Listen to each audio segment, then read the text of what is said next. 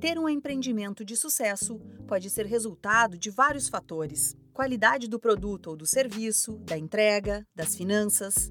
Mas o fato é que tudo isso, sem uma boa gestão dos negócios, não garante que a empresa seja próspera. Para otimizar os processos e, consequentemente, ter um bom retorno na empresa, o sistema de informação pode ser o aliado nesta jornada. Por isso, o Sebrae São Paulo preparou esta série sobre o assunto. Ao longo de cinco episódios, além de entender mais sobre este mecanismo, você confere qual o papel dele nas empresas, como escolher o modelo ideal para o seu empreendimento e ainda fazer a troca entre um formato ou outro. Neste primeiro episódio, o consultor do Sebrae São Paulo, Rogério Cardoso, explica o que é o sistema de informação e como ele pode melhorar os negócios. Sistema de informação. O recurso tem como elemento fundamental a informação. Logo, sua finalidade é tratar, armazenar e fornecer dados que possam apoiar os processos e funções realizados na sua empresa, além de fornecer uma base para a tomada de decisões. Mas talvez você esteja se perguntando: de onde surgem essas informações? O consultor do Sebrae São Paulo, Rogério Cardoso, traz um exemplo.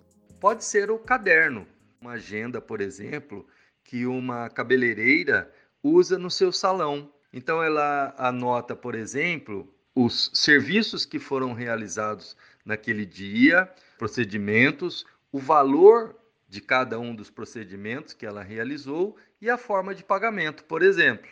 Exemplo de processamento desses dados são ordenação, agrupamento, contagem, somatória de alguns dados, localização do maior ou do menor. Se nós pensarmos no mundo corporativo, quando essa mesma cabeleireira faz a seguinte pergunta: qual foi o faturamento de hoje? Quantos serviços eu realizei e qual foi o faturamento? Esses são alguns exemplos de processamento e geração de informação.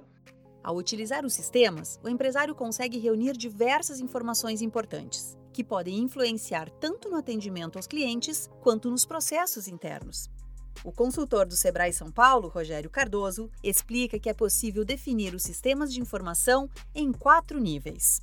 Em relação à qualidade da informação, podemos classificar em quatro níveis. Primeiro deles, sem informação então é aquele empresário, aquele gestor que não faz controle de nada, sequer manual. Né? Então ele não tem nenhum tipo de informação que será útil para a tomada de decisão. Um segundo nível é aquele sistema de informação manual. Então a pessoa anota numa agenda, num caderno, ele até consegue fazer o registro, ele até registra, Porém, esse tipo de controle manual ele é ineficiente. Ele não serve para geração de informação. Exemplo: imagine um corretor que vai fazer um atendimento em vários clientes. Então ele usa muito combustível, ele faz muitas visitas. Então no registro dele, ainda que manual, tem gasolina, gasolina, gasolina, combustível, combustível, etc. Para ele fazer a somatória disso no final do mês, quanto gastou-se com combustível, ele tem que identificar linha a linha procurando os gastos com combustível. Em um sistema de informação automatizado, informatizado, por exemplo, uma planilha ou mesmo um aplicativo, isso se dará de maneira muito mais rápida. Então, esse papel de eficiência é muito grande. O terceiro nível são as planilhas e o quarto nível, na hierarquia da qualidade de informação, são os sistemas. Um sistema integrado onde ele integra os vários setores, os vários processos da empresa. No segundo episódio da nossa série, você confere alguns exemplos de modelos utilizados pelas empresas.